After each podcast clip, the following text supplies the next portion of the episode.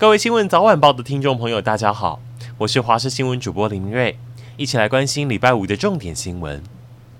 天下父母心，爸妈烦恼儿女，也是金曲歌王罗时峰的人生课题。他的小儿子从去年刚拿到驾照，就开妈妈特斯拉出门，结果失控撞倒九辆机车，现在又涉入强盗案。他被朋友找去助阵，一行人把一名男子打到流血送医。罗时峰头痛到在脸书感慨发文，说身为父亲的他要再多加油。那到底是怎么回事？原来被打的男子常常锁定年轻女孩多的地方，假装自己是星探，诱骗女生交往，甚至是性侵、性骚的惯犯。毛孩子很可爱，但总有饲主当害群之马。宜兰罗东发生比特犬没戴嘴套，狗狗跑去别人家咬另一只叫阿财的小柴犬，当时双方饲主吓坏了，柴犬几乎被咬着压在地上，直到主人拿椅子吓它，比特犬嘴巴才松开。饲主向柴犬主人道歉，解释比特犬本来在家的，但他把门锁咬坏，跑出去。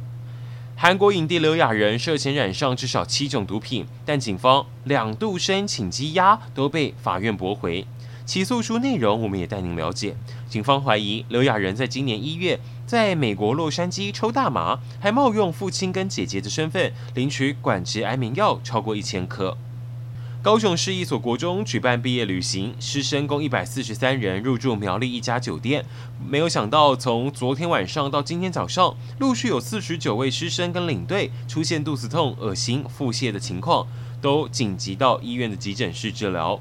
医院也紧急启动大量伤患模式因应，好在他们症状都没有再严重。中午之前也都全部出院。由于他们前一天分别有在新竹跟桃园的餐厅用餐，是不是哪家餐点出问题？现在卫生局也进行采样检验。台北世贸电器展今天登场，今年厂商下杀，我们记者观察，很多声控家电或冬天到晾衣架除湿机都有优惠。至于台北旅展也盛大展开，说有超过一千三百个摊位厂商参加。